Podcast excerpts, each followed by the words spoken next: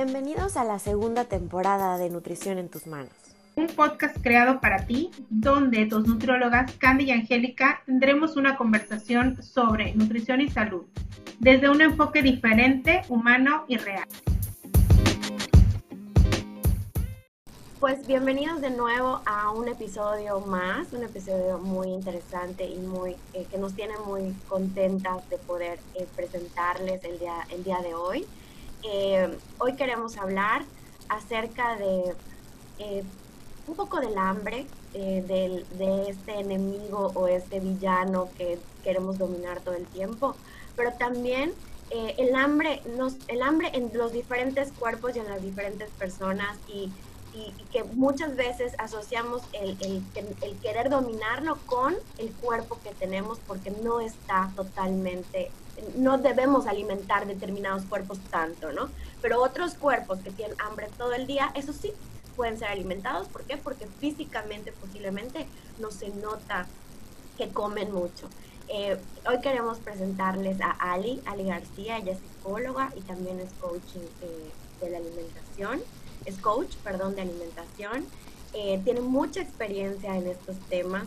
Eh, tiene grupos, antes tenía grupos presenciales y ahorita tiene grupos en línea donde atiende a temas relacionados con esto, con lo que vamos a hablar el día de hoy. Y la verdad es que yo, yo en lo personal estoy sumamente contenta de poder hacer esto. Yo trabajé con Ali temas personales hace más de cinco años, pero en ese momento yo todavía no, no eh, tenía eh, la conciencia por ser nutrióloga por tener como, estar muy basada en lo que me dijeron en la escuela y en lo que se decía en, en, las actualizaciones, de que en, en, nutrición uno más uno es dos, cuando ahora sabemos que nutrición no solamente es nutrición, son emociones, son, eh, son eh, eh, pensamientos, son mucho, va mucho más allá de solo el hecho de contar lo que comemos, ¿no?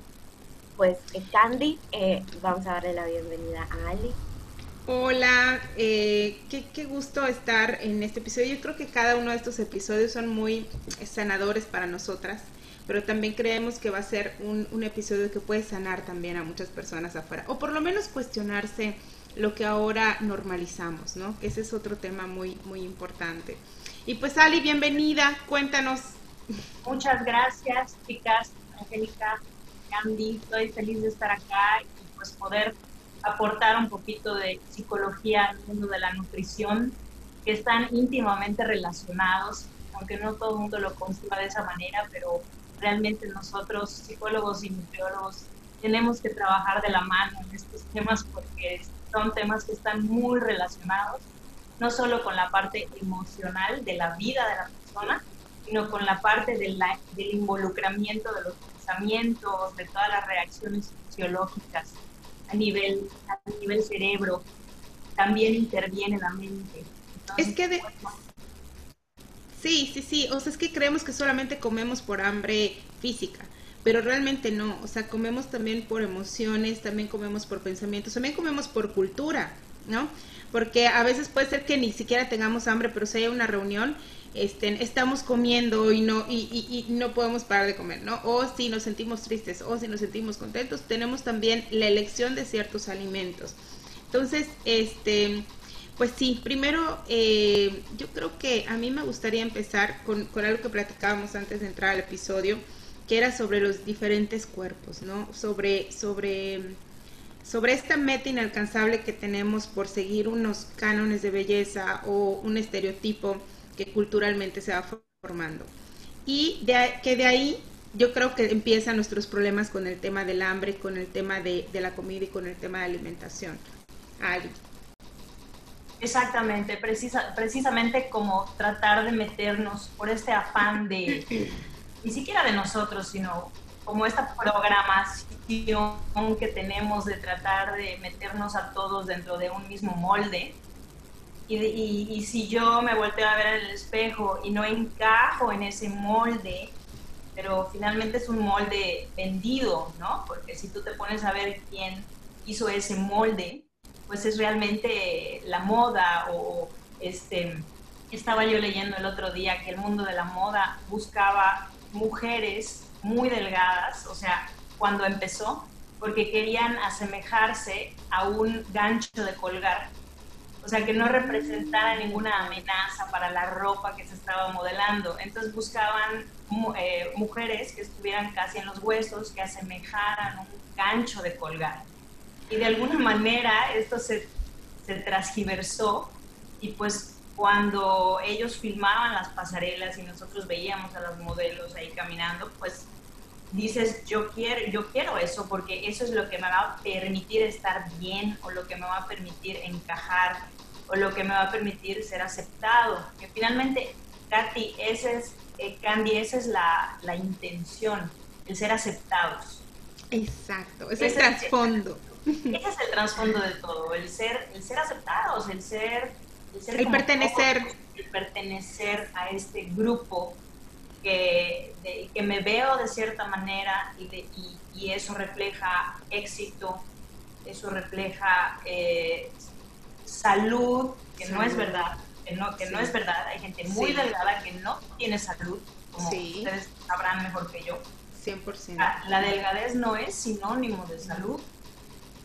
Este, entonces, el, este trasfondo, como, como dices, Candy, de el por este afán de ser aceptados, por este afán de pertenecer, pues de pronto nos metemos todos en, o nos hemos metido, sobre todo las mujeres, porque esto ha afectado mucho más a las mujeres que a los hombres. Los hombres se miden con otras reglas, se miden con la regla del dinero, la regla del, de, los logros o la, la regla del deporte, de quién, de quién es mejor futbolista o quién es mejor basquetbolista. De las novias las mujeres nos hemos puesto en esta cárcel de medirnos a través de nuestra talla, de nuestra belleza física, de nuestra delgadez. qué fuerte, 100% real, 100% real, ¿no? Y eso es pues, escalofriante, ¿no? Porque nos ha, nos ha traído a cometer pues, una serie de abusos y a transgiversar, como decía Angélica, muchas de las reacciones fisiológicas normales, como es el hambre, porque no hay nada más natural que tener hambre. Es como respirar, ¿no? Así como tengo necesidad de inhalar, claro, de la misma manera tengo necesidad de comer, o sea, es finalmente es, una, es, es un impulso fisiológico que me lleva a conservar la vida. Entonces está tan transgiversado todo esto que ya, como dice Angélica, sentimos hambre y decimos, ¡guau! O sea, algo anda mal, o sea, estoy mal, ¿qué, o sea, ¿qué, qué es lo que estoy, ¿qué es lo que estoy haciendo mal cuando tengo hambre? Y finalmente, Angélica y, Candy, el hambre es el enemigo.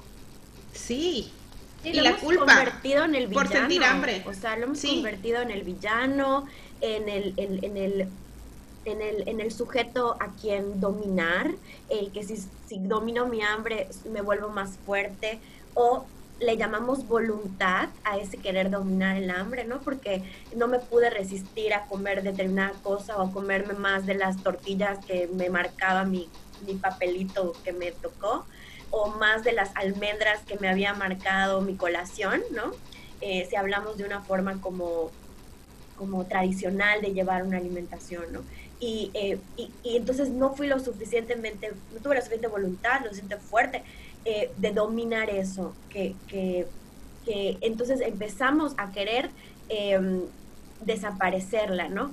Y ahí creo que empieza un problema porque empezamos a dejar de conectarnos con nuestras sensaciones naturales eh, que son parte de nosotros, ¿no? Eh, como un dolor de panza te está queriendo decir algo, como un dolor de cabeza te está hablando para algo, hasta la fiebre significa algo, es una llamada de atención de tu cuerpo para que le pongas, eh, lo mires y pienses y, o lo, lo, cuestiones y digas, ¿será que tengo en este caso ahora coronavirus? ¿no? Es un ejemplo. Es, es, no nada más la fiebre es porque sí, sino que es una forma del cuerpo de hablarnos. Lo mismo pasa con el hambre, pero creo que ya hay, vamos, varias generaciones de mujeres que hemos, de, sí, de mujeres, y hasta los hombres tal vez no lo aplican en ellos, pero lo aplican en nosotras, o sea, lo ven hacia nosotras, eh, que el hambre ha dejado de ser algo natural y se ha convertido en algo que, que, que ya no podemos identificar o que ya no tenemos una relación con ella, como si fuera un extraño. Eh, ¿qué, cuéntanos, Ali, ¿cómo, eh, cómo, bueno, tu experiencia con tus grupos, háblanos un poquito de, eso, ¿no? ¿Qué has visto tú en este sentido? Y también queremos saber cómo podemos reconectar con esa hambre eh, y, volvernos su amiga, ¿no? O volverla parte de nosotros simplemente y no darle una importancia exagerada, porque queriendo frenarla, la le exageramos esa tensión eh, y nos estresa y bueno, vienen otros problemas y sabemos que el cuerpo reacciona al estrés. Eh, platícanos, ¿qué, ¿qué has visto tú? Pues mira, este, esto del hambre es un tema muy interesante y está padrísimo cómo lo están abordando ustedes y las preguntas que están haciendo, porque precisamente hay como, o sea, yo quisiera como diferenciar tres cosas acá, ¿no? Primero es eh, cuando, cuando a mí me dan, por ejemplo, una dieta, un plan de alimentación, yo me siento yo sé que no con ustedes, pero a lo mejor alguna dieta o algo muy restrictivo, ¿ok? Yo me voy a sentir en restricción. Entonces, cuando el cuerpo se siente en restricción, el cuerpo entra en estrés. Y ese estrés amenaza de alguna manera, les estoy hablando como a nivel inconsciente, a nivel cerebro, ¿no? Amenaza de alguna manera mi supervivencia porque el cuerpo lo que lee o la mente lo que lee es este, Candy solo desayunó tres uvas, me está matando de hambre, ¿no? Aquí donde vive Candy cayó una bomba y no hay comida, entonces yo me tengo que cerrar, yo me tengo que poner en restricción y tengo que mandarle más hambre a Candy para que ella pueda sobrevivir. Entonces, en ese momento, cuando entramos en una dieta restrictiva o hay gente que por sí misma ayuna, o sea, cada que es lunes, ¿no? Dice, ya me embutí de la cochinita ayer domingo, entonces hoy que es lunes, pues no desayuno, no como, no ceno, y se meten a, a procesos así en, la que, en los que se están restringiendo, están ayunando o están haciendo las cosas mal. Entonces el cuerpo entra inmediatamente en ese estrés fisiológico y al ser de esa manera me manda más hambre. Entonces ya no estoy comiendo por hambre, Angélica, sino ya estoy comiendo por supervivencia, porque el, cerebro se siente amenazado, siente que va a morir. Entonces no hay manera de que si en ese momento, después de no haber desayunado, no haber comido y no, y no haber este, hecho ninguna colación, si yo voy a una fiesta infantil a las 5 de la tarde y me ponen un tamal. tamales. Y, me ponen un tamal y una cosa de coditos y un, y, un, y un pastel de chocolate. No hay manera, no hay fuerza de voluntad que, que se pueda detener porque ya no soy yo, sino ya es mi modo supervivencia el que está actuando. ¿Sí? Entonces ahí se confunde mucho la gente y se empieza a sentir muy mal porque dices que yo no tengo fuerza de voluntad. La culpa. Exactamente, y no, y no es la, la, falta de fuerza de voluntad, lo que pasa es que algo estás haciendo, que te estás restringiendo de tal manera que tu, que tu cerebro está en modo supervivencia. Y cuando uno está en modo supervivencia, Candy, uno no busca el apio, ni busca el hummus. Cuando uno está en modo supervivencia, uno busca lo más calórico, lo más rápido, lo más en ese momento que me asegure la supervivencia. Entonces, mucha gente... Y, y, entran también estos pensamientos, Ali, porque ahorita que estábamos hablando que del tamaño no sé qué, o sea, muchos, muchos pensamientos de, ya, como, como no puedo con mi hambre, que es un hambre que, que, tú, que tú mencionas que es de supervivencia, ya me doy por vencida y digo, ya, ya, gordita forever, ¿no? Entonces, este, me rindo y entonces ya pienso que, o sea, empiezo como en un estado de de bajar las manos, no, no porque quieras tener el cuerpo que necesitas, o sea, porque el, el, tema tampoco no va por ya bajo las manos y voy a ser gordita por siempre, no, e, es de ya también un descuido de salud, o sea, un descuido de, de ya no me importa lo que como, ya no me importa la vida, ya no me importa nada, o sea, este, y listo, y que también entras como en un desborde y te vas hacia el otro lado, ¿no? Como que ya nos volvemos a los extremos. Entonces, aquí el tema, yo creo que este, este, este episodio es como para darles un poco de luz, para no ir de uno de un polo al otro polo, sino que ir poco a poco conectando con nuestra hambre, o sea, cómo conectamos con nuestra hambre y cómo encontrar este equilibrio para no desbordarnos, ni para super, ah, pues como siento hambre voy a ser ahora más controladora, más restrictiva, más no sé qué, como un, un efecto de castigo, o que ese sería un polo, o el otro polo de, mm, pues ya, a mí ya me vale la vida y entonces gordita feliz y entonces ya eh, me, o sea, me desajeno de, de, esta situación. ¿Cómo crees que sería como este camino? Como un estado de abandono, de descuido. Exacto. Nosotros tuvimos un podcast, un episodio que va a salir en, un episodio. en esta temporada, donde hablábamos del amor propio y la salud, ¿no? O sea, de cómo mirar el amor, eh, cómo mirar la salud desde el amor propio. Es amor propio también un día decidir, yo ya no me voy a cuidar. ¿Es amor? O es amor también el vivir en restricción, el vivir 300 horas de ejercicio. Exacto. Al final eh, tendemos a irnos a los, eh, tendemos irnos a los extremos, ¿no?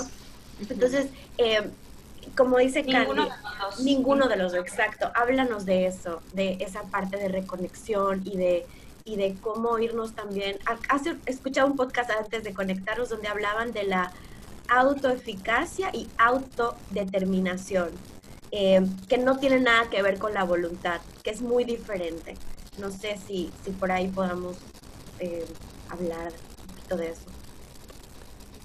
Autoeficacia. Y... Autoeficacia y autodeterminación. Es hacer las cosas porque sé que las debo de hacer por mi bien, porque es lo que necesito para eh, para mis logros, para mis metas. Y la meta en este podcast nunca va a ser el cuerpo perfecto, es la consecuencia, mejorar posiblemente cómo nos vemos.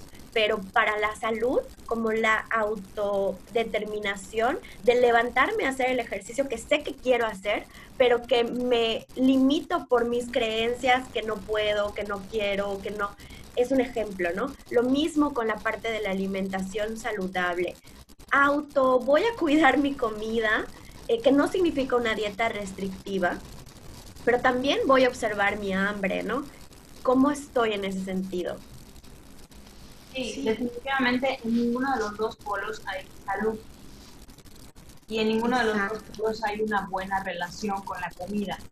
Porque si estoy en el polo en el que hago ejercicio todos los días, aunque aunque me sienta mal o aunque tenga algo fracturado, porque he visto gente que hace ejercicio aún lesionada, aún fracturada, o, o, no se da el permiso de ni siquiera un postrecito de vez en cuando o de disfrutar la comida, sino vive en una cárcel alimentaria.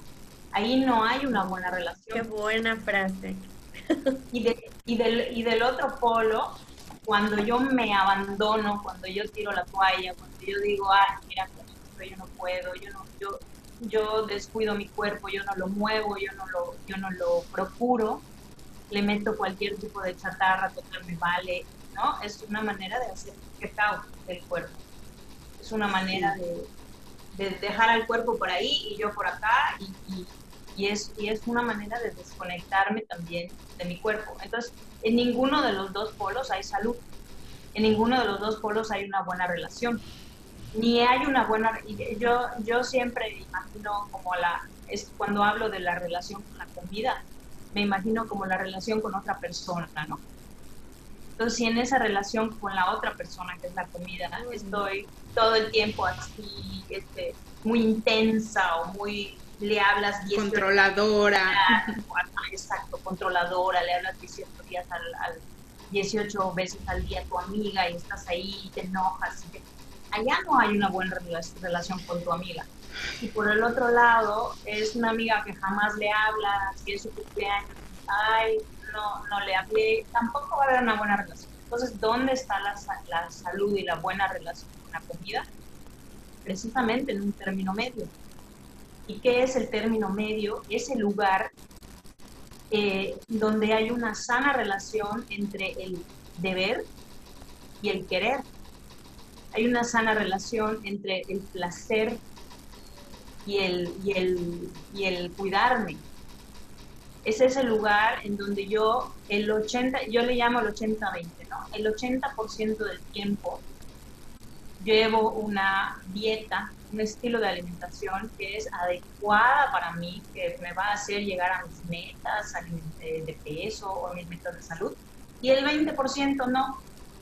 El 20% al demonio. El 20% todo se vale, tiene que haber un poco de placer, porque los seres humanos así funcionamos. Funcionamos a partir del placer y el dolor, y nos acercamos a lo que nos da placer y nos alejamos de lo que nos trae dolor. Entonces, si yo tengo una dieta demasiado restrictiva que no me permite esa dosis de placer, eventualmente me voy a alejar de ella. Eventualmente la voy a dejar y la voy a querer dejar y nada más voy a estar diciendo, Uy, ya, ya, ya quiero que acabe esta dieta porque la odio, no me trae nada de placer, no me puedo comer nada. Y no va a durar. Y por eso hay procesos, y seguramente ustedes los han visto, en el que hay gente que baja 20 kilos y luego sube 30.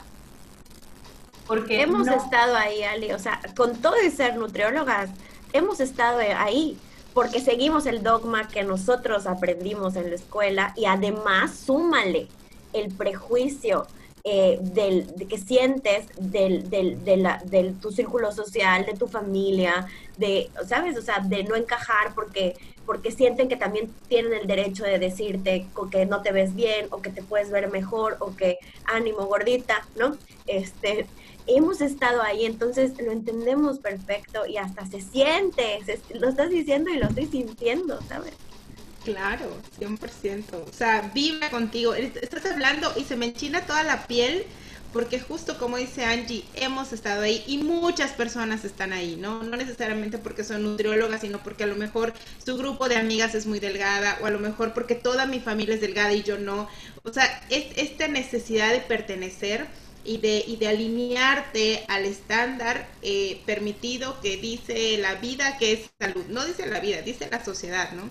Porque además también como nutriólogas tenemos un, rango en el que si estás aquí, si estás allá, entonces si te sales de este rango ya no eres saludable, ya no eres, aunque tengas hábitos saludables, aunque si te muevas, entonces el, romper todas estas clases de, de, de, estigmas o de, o de creencias, pues ahora sí que está siendo un reto para nosotras pero yo creo que también tiene que ser un reto ya para, para, para todos los demás, ¿no? Y por eso es importante ponerlo aquí y qué mejor con, los especialistas o, contigo en este caso, ¿no? Que nos puedes ayudar a, sanar esto. Y lo más fuerte, Candy, y, y es cuando viene de la, de la familia, ¿no?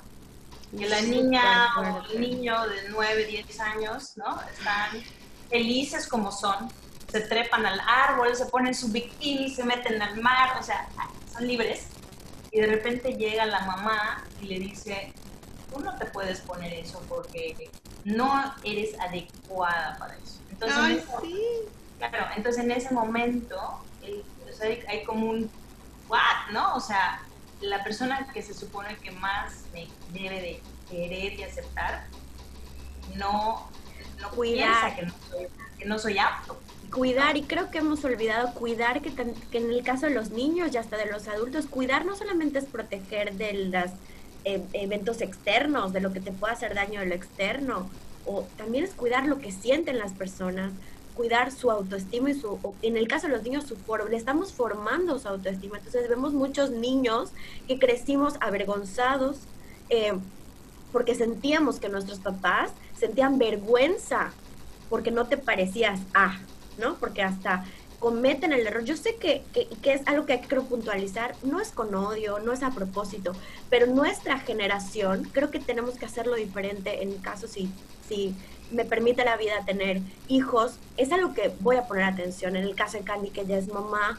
em, pues esa parte, romper esos patrones, porque es, en mi caso, que yo viví algo así, mi mamá traía el patrón de su mamá. O sea, no era que mi mamá se lo sacó de la manga, además sentía la presión de su mamá.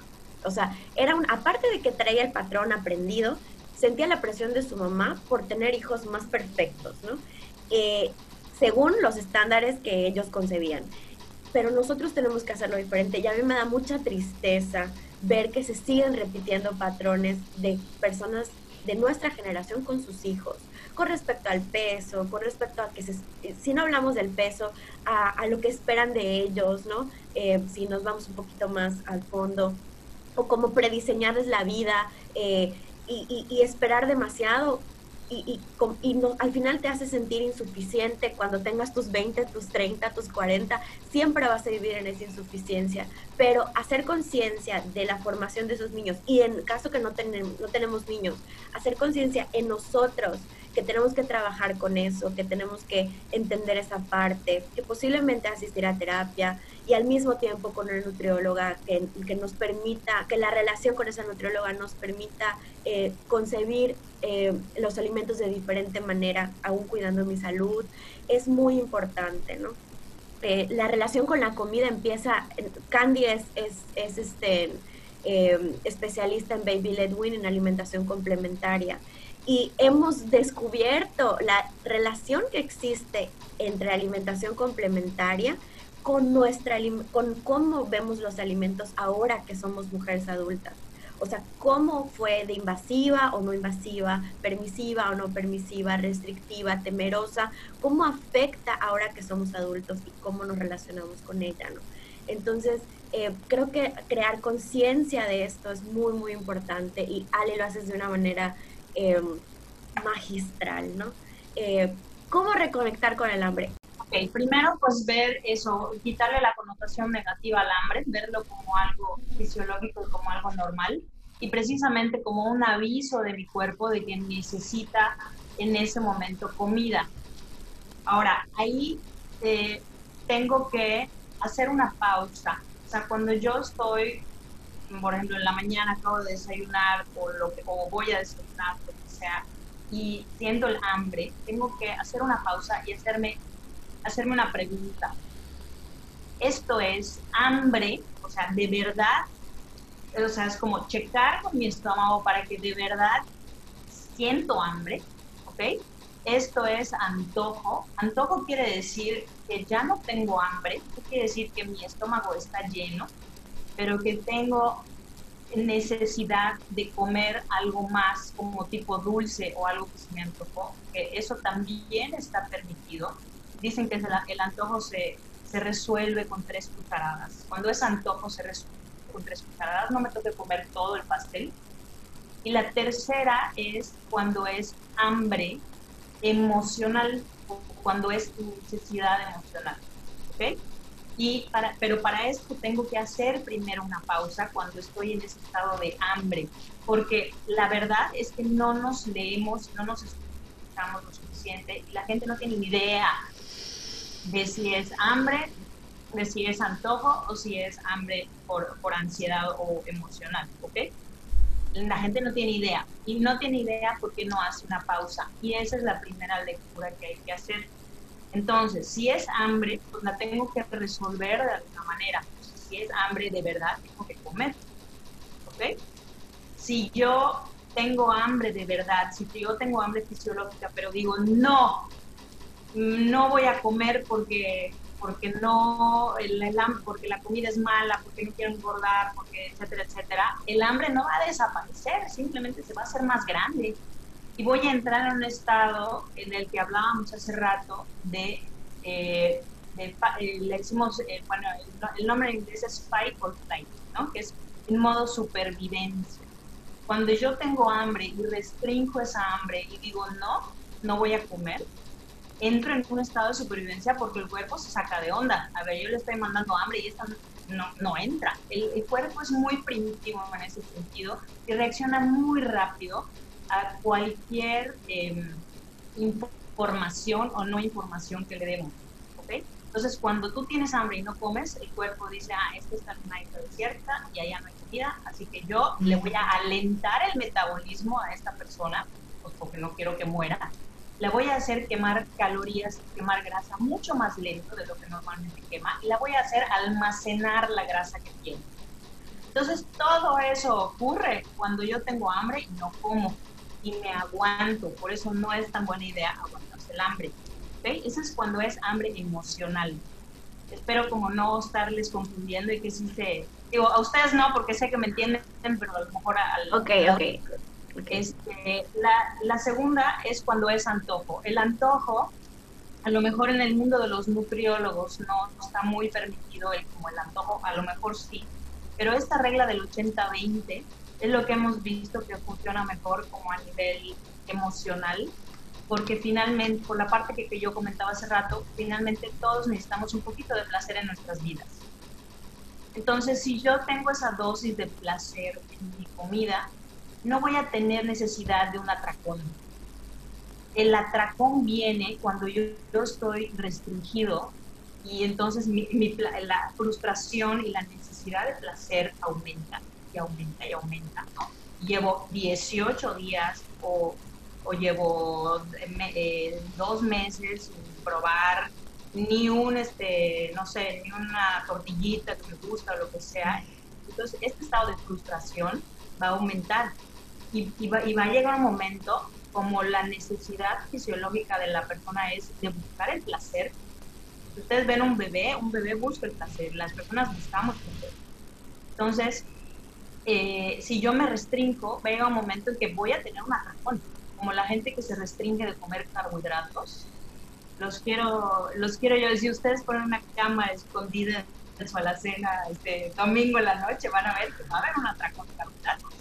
No va a haber un atracón de proteína, no va a haber un atracón de, apio, va a haber un atracón de carbohidratos, va a haber un atracón de pastel, porque es precisamente de lo que me estoy restringiendo.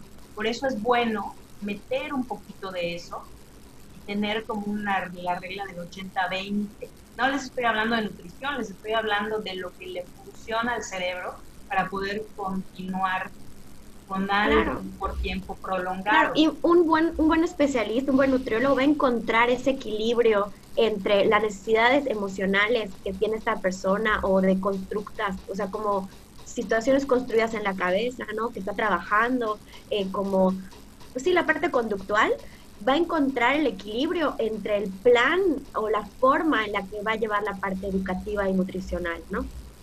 Creo que ahí es donde tiene que relacionarse bien esto, porque tampoco queremos que parezca que, nosotros ahora estamos totalmente contra de los nutriólogos, ¿no? Porque eh, nos vamos a dejar llevar, sino que el, trabajo del nutriólogo es este acompañamiento educando de una forma también amigable, empática, humana, ¿no? Eh, y que permita el crecimiento y el desarrollo o la evolución de la persona en relación con sus alimentos, con sus emociones, con toda esta parte psicológica, que me encanta. Eh, y, aparte ni siquiera luego es culpa de, los nutriólogos. Los nutriólogos son unas víctimas más de todo el sistema.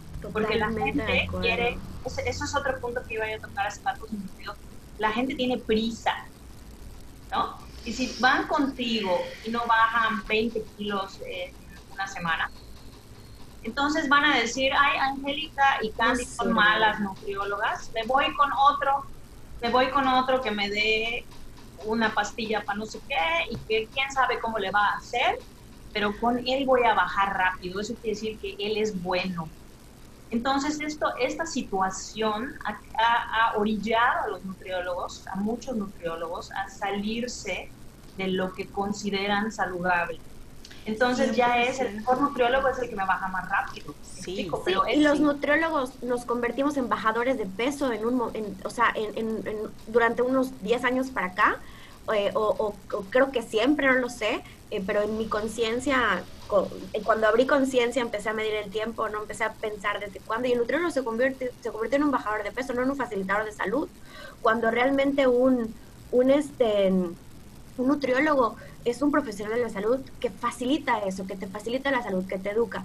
Yo algo que sí, que ahora le tomo más sentido, pero yo siempre lo dije desde que me gradué, es que eh, el nutriólogo es un educador. Su principal, su principal eh, objetivo es educar, ¿no?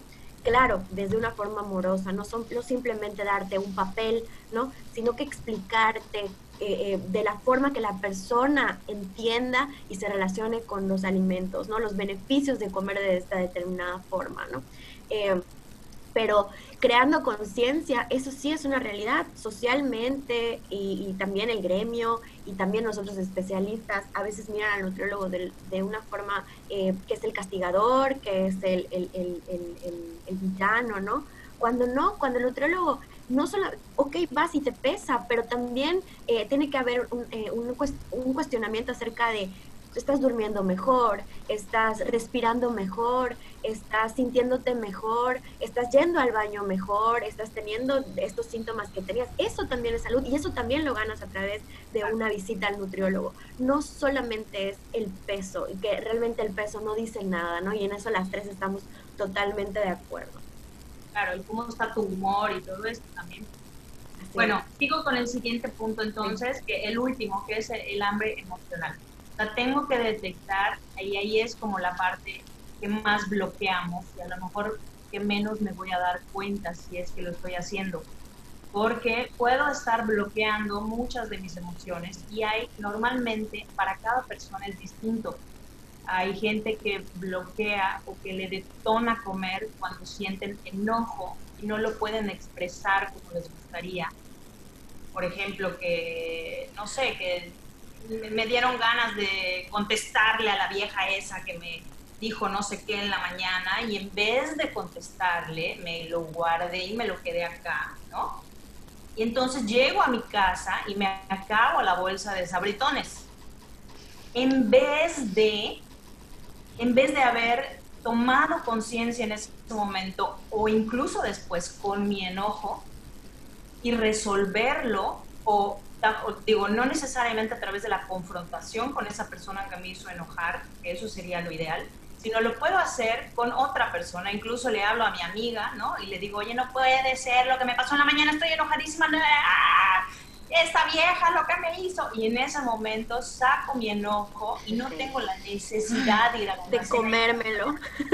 Entonces, el enojo puede ser un detonante para muchas personas. De hecho, es como de los más comunes.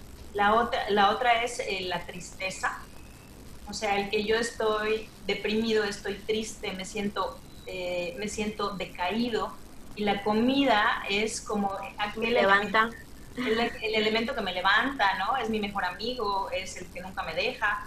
Eh, tenía yo una, una paciente que tenía sus choques, cuando, cuando, tenía algo así importante o iba a ver a su mamá porque tenía muchos problemas con su mamá, guardaba sus gancitos en la bolsa, ¿no? Y era así como su, como que voy a ver a mi mamá, pero mi gancito en la bolsa por si bálsamo, es tu bálsamo. Sí, y estoy en el coche y pues ella tenía el gancito, ¿no? Y, le digo, bueno, vamos a hacer una cosa, vas a ver a tu mamá, lleva el gancito en tu bolsa, llévalo, ¿no? No te voy a decir que no lo lleves, pero cuando salgas de casa de tu mamá, si tienes necesidad, háblame, háblame. Mm, Entonces vimos que cuando me hablaba y teníamos esa conversación y ella lloraba y ella tal, ya no se comía los gancitos porque ya no necesitaba de ese confort. Finalmente, eh, Candy y Angélica, lo que decían hace rato de la relación de la mamá con la comida, con el amor, es lo mismo. Fisiológicamente, mamá, comida y amor es lo mismo. Entonces hay, hay, un, hay, un, tema, hay un tema ahí muy fuerte entre buscar el apapacho y buscar la comida como fuente de amor, como fuente de apapacho. Estamos conectados de esa manera. ¿sí? Es lo mismo. tu cara, Mi cara de no, no, o sea, sí, en este momento el emoji donde le explota la cabeza. Todo, claro, o sea, claro, porque mi mamá me amamantó, luego fue la que se supone alimentarme, o sea, claro, hay una relación eh, fisiológica que nunca cortamos porque se crea un vínculo increíble, que puede ser muy bonito, o como hablamos de la lactancia materna, es un vínculo increíble, bla, bla, es un vínculo increíble el baby led weaning, pero no hablamos de la alimentación cuando ya estamos comiendo de todo, es un vínculo hermoso el respetar a tu hijo que coma lo que quiera, ¿no? Mientras lo educas con amor, ¿no? Ya no, ahí ya se vuelve el señalar, ¿no? Si no está en, en el empaque que debería estar ese niño o esa niña o ese adulto. Ahora, nuevamente, no, si somos adultos, ya no es culpa de papás. Claro. Y de nuestra mamá. O sea, lo, podemos entender, o sea, podemos trabajar en que sí, o sea, puede ser una connotación que tú, pero la responsabilidad de sanar esa situación, de trabajar esa situación, ya es tuya, ya es, tú eres el adulto que lo puede entender, no, no vas a justificar tu vida a través de esa situación, pero ya tienes la responsabilidad de sanarlo. O sea, ahora sí ya hazte cargo de, tus heridas y, de tu rollo. O sea, no hay de que es que porque mi mamá eh, pasó tal, o sea, yo así voy a comer y toda la vida voy a comer así. O sea, no, no, no, no, no, no, no. Esto, analízalo, piénsalo y trabájalo. Y anda con Ali. Y anda con Ali. no, y no solo la parte de mi mamá me dio de comer de cierta manera, sino mi mamá me, me dijo o no me dijo. O sea, cuando uno ya es adulto, listo. Tenía yo una persona que, que me decía, es que yo estoy gorda, porque mi mamá me daba leche, leche bronca cuando lloraba. tenía, tenía 45 años, ¿no? Y dices, bueno, ¿en qué momento, en qué momento vas a tomar responsabilidad de, la parte que te toca? Que ok, te hicieron, te hicieron, me dijeron, sí, me dijeron, bueno, pero ya está, ya estás acá. Ya, ya, claro. Ya, ya estás acá y ¿qué vas a hacer? O sea, ¿estás en el mundo como quieres estar? O sea, ¿te estás presentando como quieres? Pues es que eso hay que trabajarlo, porque ahora sí ya es tu responsabilidad, entonces, decía que cuando tienes eh, esta hambre emocional, ¿no? Tienes que detectar la emoción que te lo está detonando. Si es un enojo, tienes que trabajar con el enojo en el sentido de que tienes que volver una persona que enfrente un poco más, que enfrente un poco más, que sea un poco más valiente. Si, si, si, si tus temas son de, de, de apacho, pues a lo mejor no estás teniendo en tu vida los lazos de amor que necesitas. A lo mejor tienes que crearte otros. A lo mejor tienes que crear recursos. A lo mejor con quien te gustaría no te lo da. Tienes que procurarte otro. Y hay, así hay como muchas situaciones. Esto, esto, esto es como la parte más interesante del, del curso, porque hay muchas situaciones en las que la comida sustituye. ¿no? Hay otra que me encanta, que es aparte muy común, cuando estás sentado en tu poder. La comida sustituye ese, cuando estás sentado en tu poder, cuando tienes muchos talentos, tienes mucha, como mucha, mucha capacidad de ser cualquier cosa que quieras en la vida, simplemente estás como sentado en ese poder y estás como ahí, como sentado, y no haces nada, ¿no? Cuando, cuando, hay, cuando, cuando hay gente que come porque está sentado en su poder o sea, que tienes muchísimo talento, pero no lo explotas, no te lo permites. Entonces la comida viene a ser como esa, como esa, como ese peso para que yo no me mueva, para que yo me quede donde estoy. Esa, esa, es una, esa es una que me gusta mucho porque ahí es como destapar el poder de la persona para... Sí, eh, aquí, me, aquí les, quería yo compartir el caso de, de, un, de un cabo que venía conmigo, un chico que tenía un sobrepeso muy importante. Y este, bueno, resulta que tenía toda una situación de ser eh, transgénero y todo que él no había aceptado, ¿no? Y cuando esto se dio, o sea, de cuenta que su fisionomía cambió completamente, o sea, él estaba sentado en un poder que no, que él no se permitía. Entonces es, es, cuando, cuando destapas este tipo de situaciones, es cuando cuando de pronto el peso cambia o el estar, como mencionaba Angélica hace rato, el estar en una situación de vida en la que no quiero estar, estar en un trabajo que odio, estar viviendo con una persona con la que no quiero vivir, una persona que me, que me hace daño, que me trae negatividad, y es una situación crónica, eso puede instalar también un sobrepeso del cual no puedo salir. Entonces, hasta que no cambio yo, cambie yo mi situación o, hasta que yo no me decida o hasta que yo no dé el paso, el sobrepeso va a seguir ahí porque de alguna manera es un síntoma que me está indicando, niña, muévete. Niña, aquí no puedes estar. Niña, esto no te conviene, tú no quieres. Esto no está bien. O sea, eso que a través de la comida em, sientas, cambies tu poder, tu cuerpo te está hablando, te está diciendo, no está bien. O sea, si comiéramos y no hubiera un, em, un impacto en nuestro cuerpo, no sabríamos si lo estamos haciendo bien o no. No lo había relacionado tampoco de esa forma, Ali. Me encantó.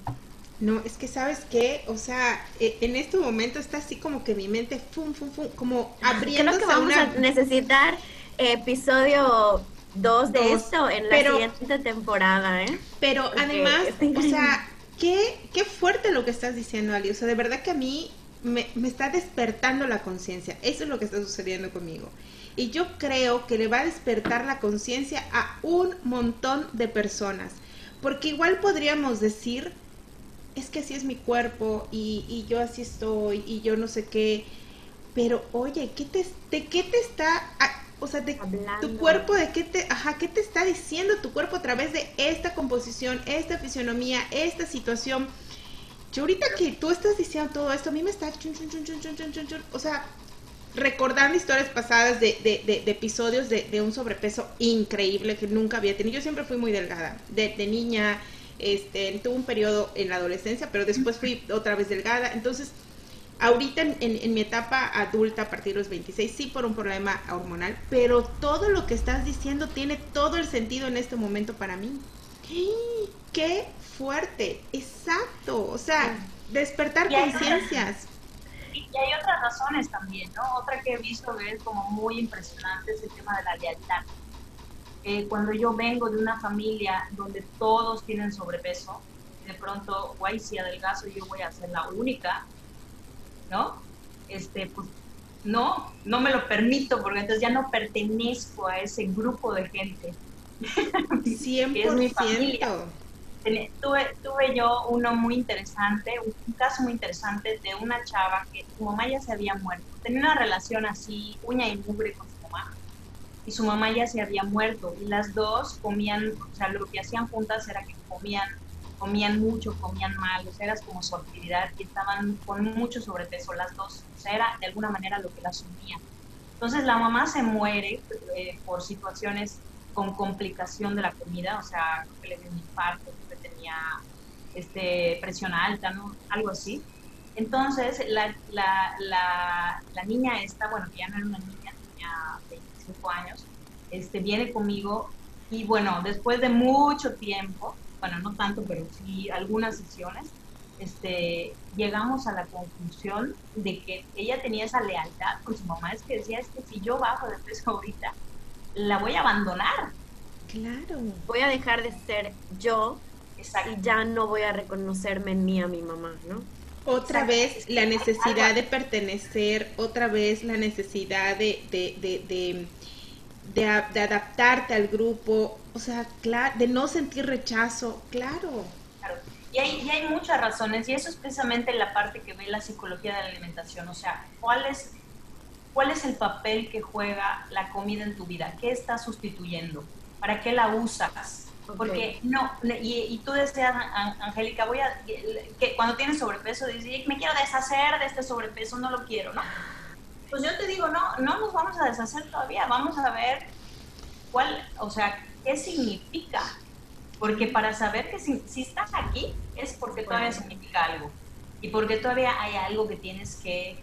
Eh, arreglar, porque hay algo que tienes que enfrentar que todavía no has enfrentado, entonces no te deshagas, no te deshagas de él.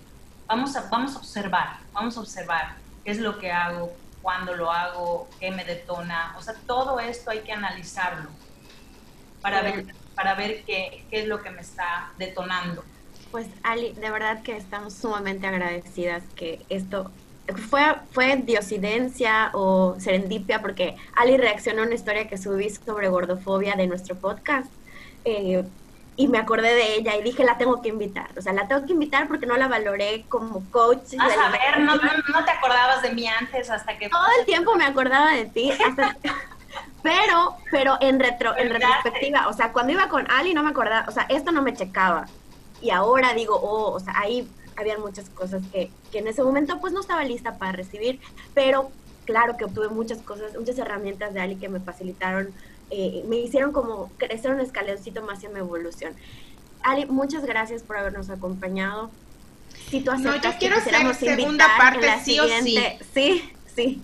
Y invítanos a tu curso, a tu curso, eh, este, si quieres hablar un rapidito de tu curso, lo que tengas que decir, invitarnos, eh, cuál es el objetivo, quién es tu mercado. Pues eh, el curso se llama Transforma tu relación con la comida y con tu cuerpo. Y habla de una parte muy este, de, la, de la dinámica, o sea, de una parte de la que no hablé el día de hoy, porque no dio tiempo, hay una parte de, de, de, cómo abordar eh, el hambre y la comida para que esté más a nuestro favor desde el punto de vista del cerebro, ¿no? Entonces hablo mucho de esa parte. Y también hablo como de indagar, ¿no? De tu historia de vida, de los mensajes que recibiste, este, como para que tú conozcas tu propia historia y tu relación con la comida y se arma muy padre porque al ser grupal, pues te das cuenta de que el de al lado tiene una historia muy similar a la y, de verdad se arma mucha cohesión de grupo y hemos tenido grupos así maravillosos que acaba siendo como hermanas de, por vida, ¿no? He tenido hombres también en los grupos, de verdad se arma, se arma mucha unión. Este, ahorita, pues como no se puede presencial, pues no, no estoy o sea, no he sacado una convocatoria, pero pues a lo mejor algo online se puede hacer, pero ahorita no, hasta ahorita no, no hay grupo abierto. Please, pues, please, urge, urge, urge que abras ese taller. Bueno, yo inscrita ya desde ahorita, Ali, 100%, es más, primera alumna, ahí, Candy López. O sea, porque definitivamente, ¿qué qué cosa, o sea, y, necesitamos segundo episodio porque justamente sí creo que necesitamos que nos hables de esto que, faltó platicar en este episodio. Súper urge ya ponerle fecha a este segundo episodio porque es primordial, o sea, primordial. O sea, si nos puede sanar, nosotros puede sanar a muchas más personas que nos están escuchando. Y este, y de verdad, muchísimas gracias, muchísimas gracias por, por este episodio. De verdad, me llegó hasta el tuétano del, de toda la columna vertebral. me fue el hambre. Eh. me fue el hambre. No, no, no. Claro, o sea, todo el mundo tiene, tenemos una relación con la comida. O sea, seas, seas quien seas, ¿no? Seas sí.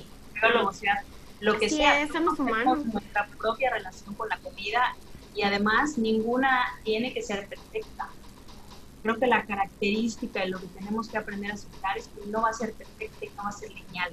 No esperamos que sea así porque cuando uno lleva cualquier cosa a una perfección, siempre va a haber algún tipo de abuso.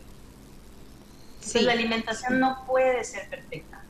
Y esa es precisamente un poquito la, la, la intención de cómo cambiar o, o, lo, que, lo que a mí me interesa como aportar, como meter un poquito de como mi aportación a, a, este mundo de la nutrición o a este mundo de, de las dietas, ¿no? Que, no, que, pues no, ni tu cuerpo tiene que ser perfecto, ni la dieta tiene que ser perfecta, simplemente que sí tiene que ser, tiene que ser buena, tiene que ser saludable.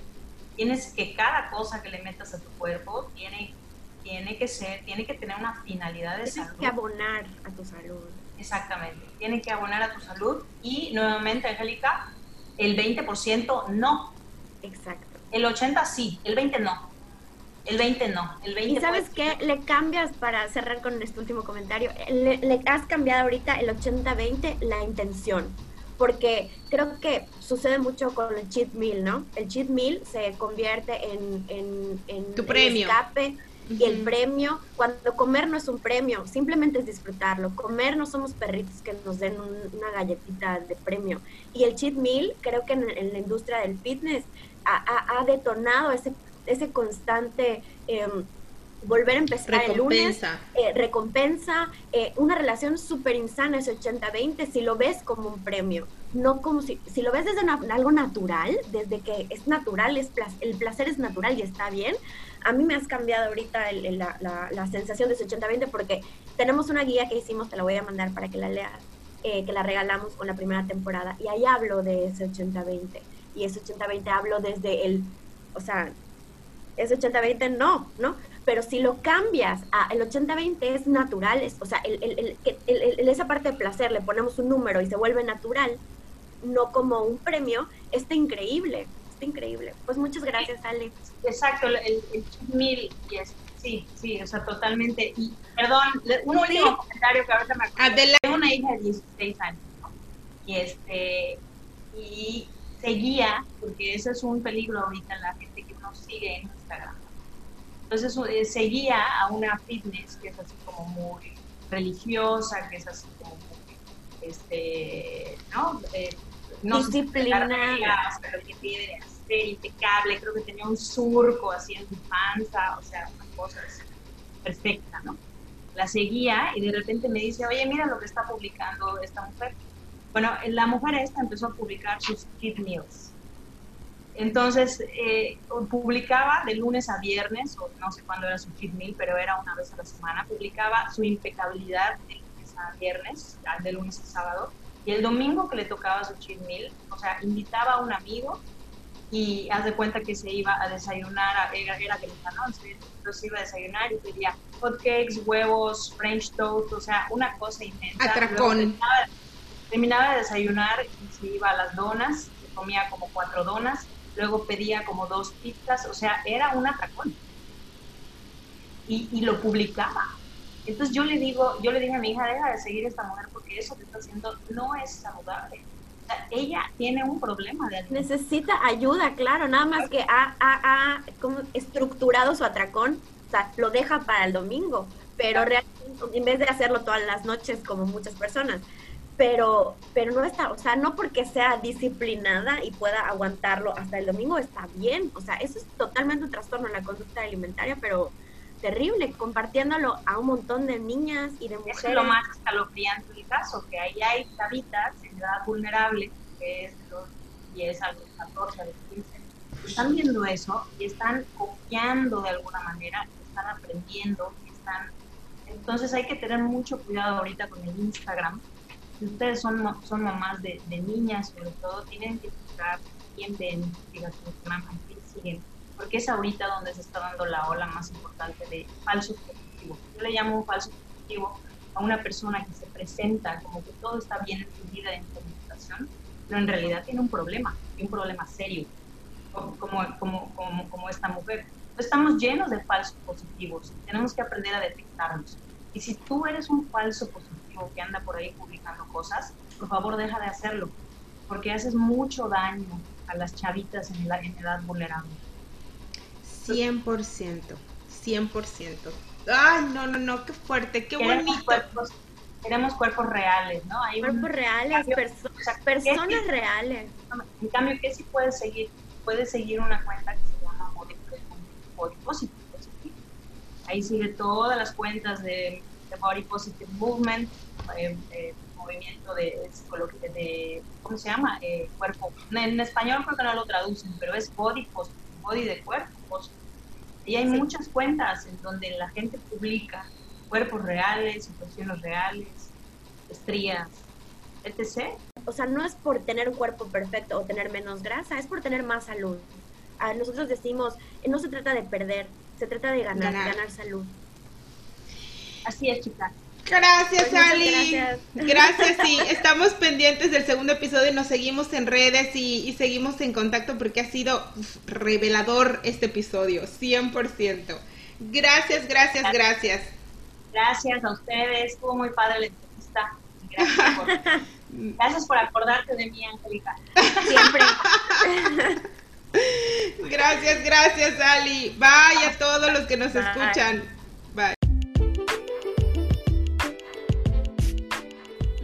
Muchas gracias por habernos acompañado en este episodio. Nos escuchamos en el siguiente, pero antes de eso, esperamos nos contactes y nos digas qué opinas y nos hagas saber tu punto de vista en Instagram, arroba Nut en tus manos. Estaremos posteando información de nuestros invitados y del desarrollo del tema. O también nos puedes contactar a través de nuestra página web www.cianemx.com en la pestaña Podcast Nutrición en tus manos. Hasta pronto.